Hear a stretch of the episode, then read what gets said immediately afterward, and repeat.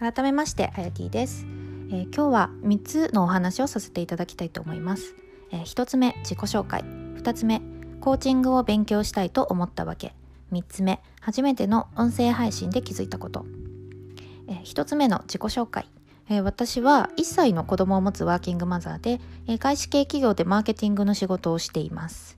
えーと、留学経験と海外就労経験、えー、転職も4回しているので、えー、キャリアをライフスタイルに合わせて、えー、いつもどんなところでも継続していきたいという思いがあります、え、現在コーチングを勉強したいと思っております、え2つ目のコーチングを勉強したいと思ったわけ、えこちらについて、え私なりに、えーと、3つの点から分析してみたいと思います、えーと、1つ目はえー、まずあの谷口孝彦さんの「ザ・コーチ」という本を読んですごく、えー、心を動かされたんですけれども、えーと、その本の中で、えーと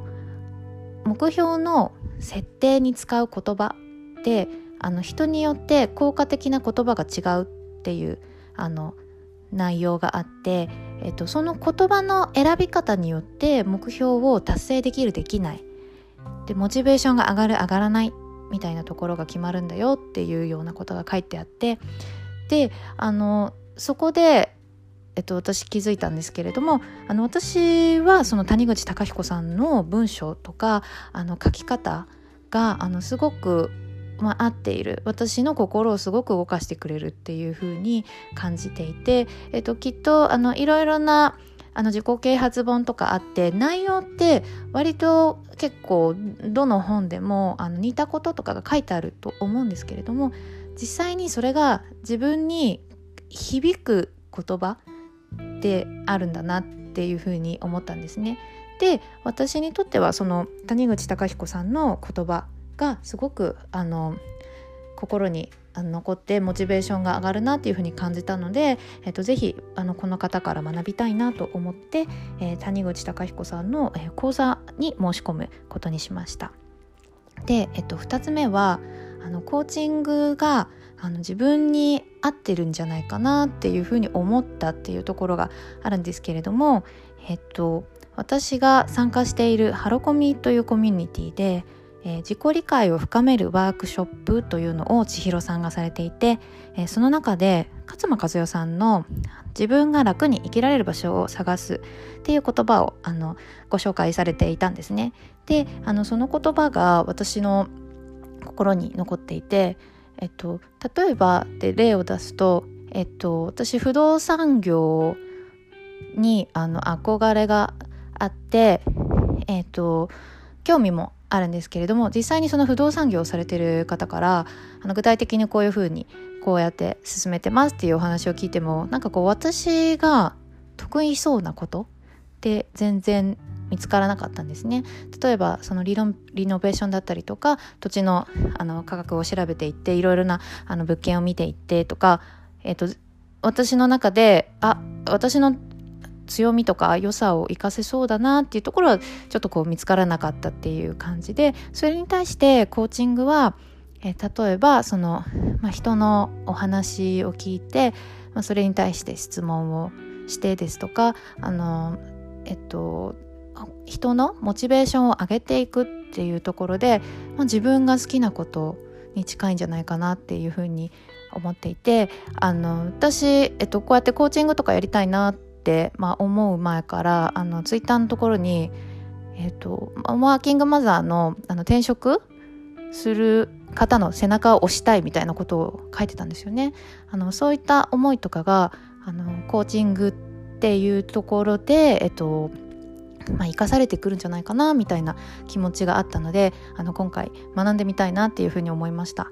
えーと、3つ目に関してはあの単純に、今回コーチングやるやってみたいもうワクワクしかないっていう感じで全然迷わなかったんですよね。あの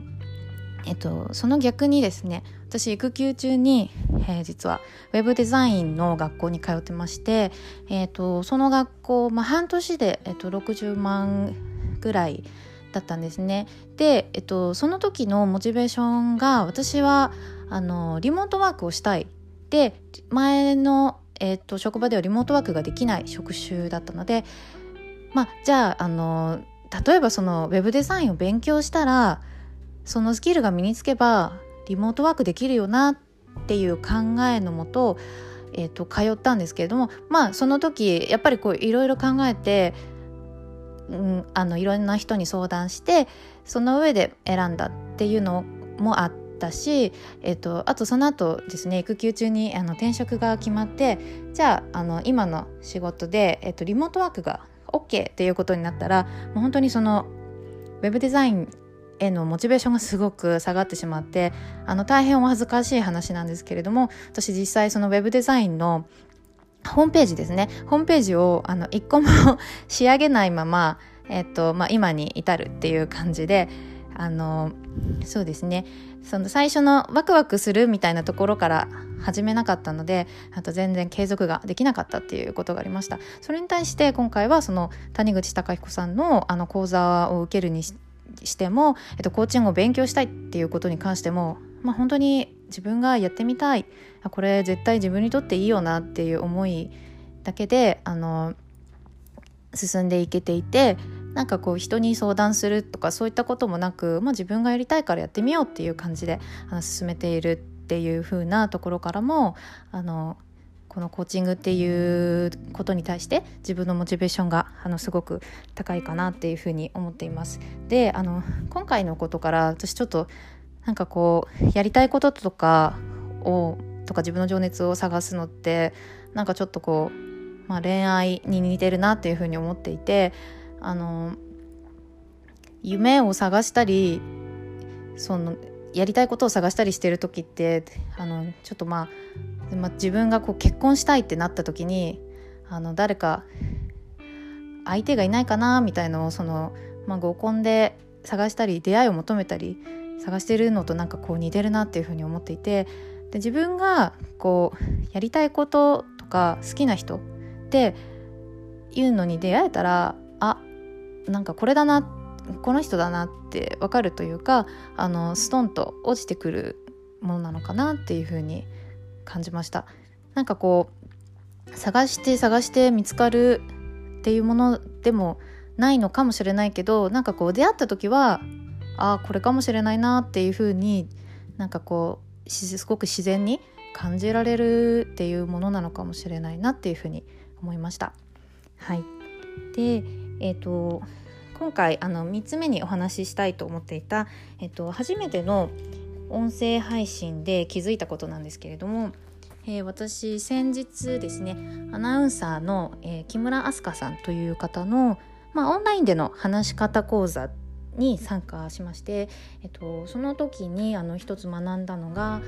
えー、話し方は、えーと、初め高い音から入って、え、語尾を低い音で終わるっていうところなんですけれども、えーと、私あの最初のイントロを撮ってる時に、えーとま、イントロであの「ラジオです」っていう終わり方してるんですけどそれを、えー、と気をつけよう気をつけようって思ってたんですけどついこう言い終わる時に「ラジオです」っていう風にこう語尾が上がってしまったんですね。多分その言い終わるっていうのでなんかこう安堵感っていうのもあってあの語尾が上がったりしてしまうっていうことがあると思うんですけれどもあの理想の話し方としては、えー、高いところから始まって、えー、低いところで終わるっていうのが、えー、落ち着いた話し方落ち着いてあの聞こえる話し方っていうのをあの習ったので、まあ、実際やってみるとあの 難しいんだなっていうことが今回気づきであのそうですね今回今後お話ししていく中でもあのぜひ気をつけていきたいなっていうふうに思っています。はいえー、今日の、えー、放送は、えー、こちらで終了したいと思います。え皆さん、え聞いてくださってありがとうございました。